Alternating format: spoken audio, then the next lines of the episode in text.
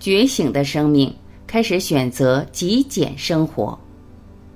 李爽、刘峰。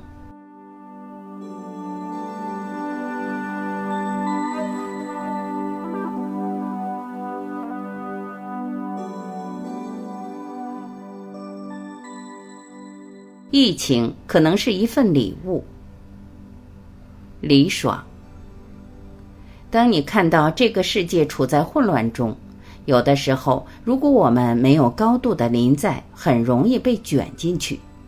可实际上，如果我们自己心中没有那个世界，混乱的世界也不会投射在我们的眼前。所以，我们自己就是要对这个世界负责任。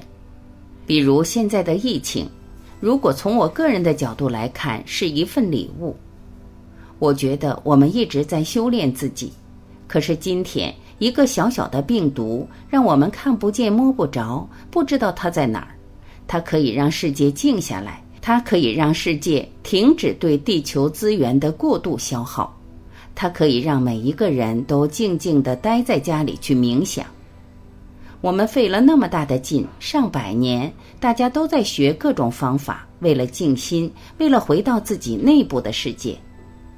可是今天这份恩典就来了，而且它的死亡率并不是那么高，这难道不是一个更高维度在和我们对话吗？我自己认为是的，而且我觉得现在的生活状态自己很满意。我可以画画，去森林晒太阳，我可以一家人在一起，从来都没有过这样和和睦睦的关系。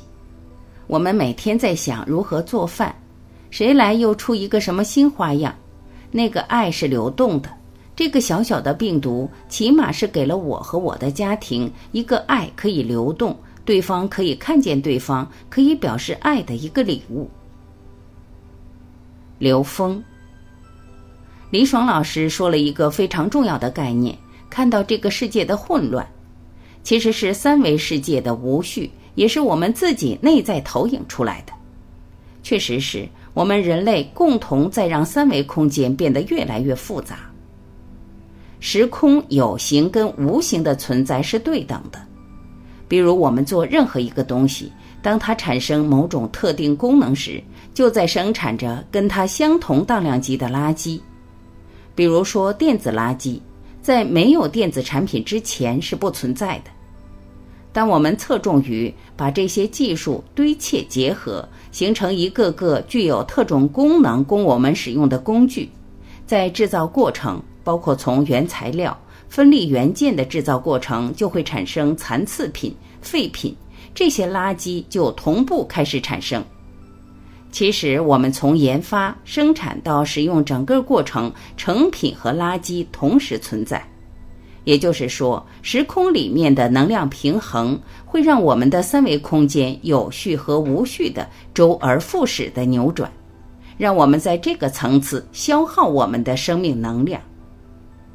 当生命开始觉醒，可以通过内在创造出来外在的和谐存在。有这种智慧，人就开始追求真正的意义了。直面生死，超越恐惧。在我们面对病和死，是否能够真正理解到病和死亡它背后的意义？实际上，这次病毒疫情给我们每一个人直面生死的一个机会。在过去，可能谈到生死，大家有恐惧，会回避，觉得那不是一个好的话题。但在这个时空，不管你认为它是好的话题还是不好的话题，你不得不面对。为什么？现在在西方，包括美国，已经明确的表达了，这个病毒将会关乎到每一个人和你周边的亲人、家庭。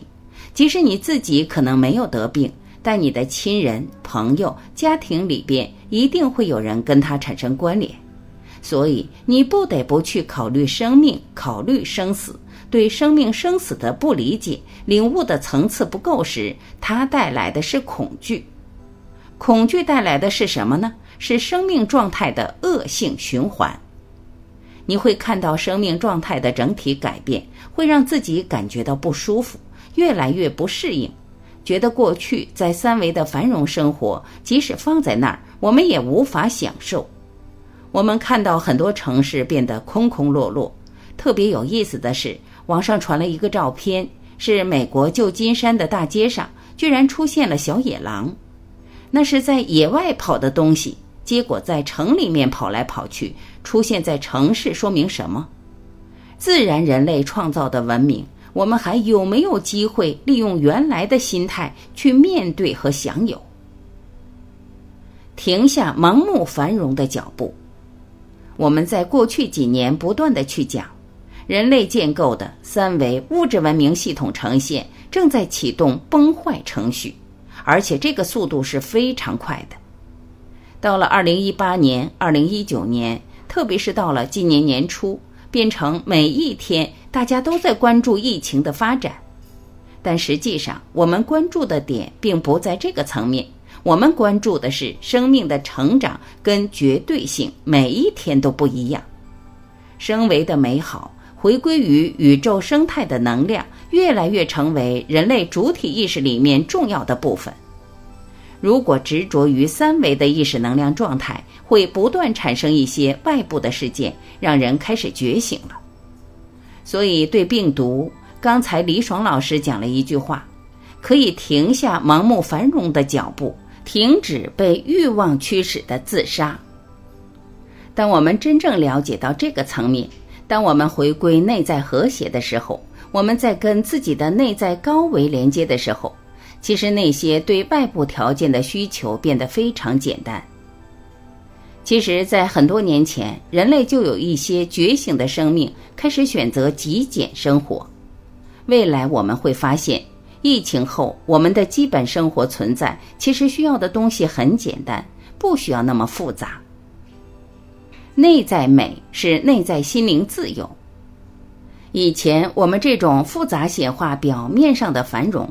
身边物质的丰盛，让我们获得了财富，获得了三维的复杂体验，但在本质上，发现这些东西没有本质的意义。特别人在面对生死时，这一切都那么的没有意义。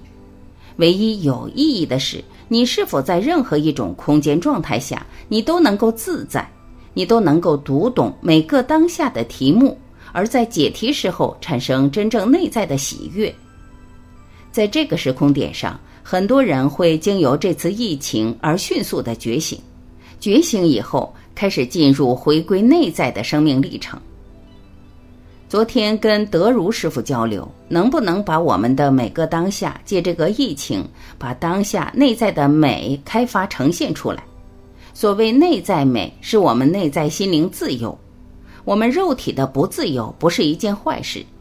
有些人在获得心灵自由的时候，他有意把自己闭关起来，去跟这个繁华的世界暂时隔离，而让自己回归内在。当我们的注意力在外在的时候，很多最美好的东西被我们忽略了。这也包括亲情，我们亲人之间的这种默契和彼此之间的关爱，无微不至的细腻交流，在过去的三维生活里，我们没有机会去体验。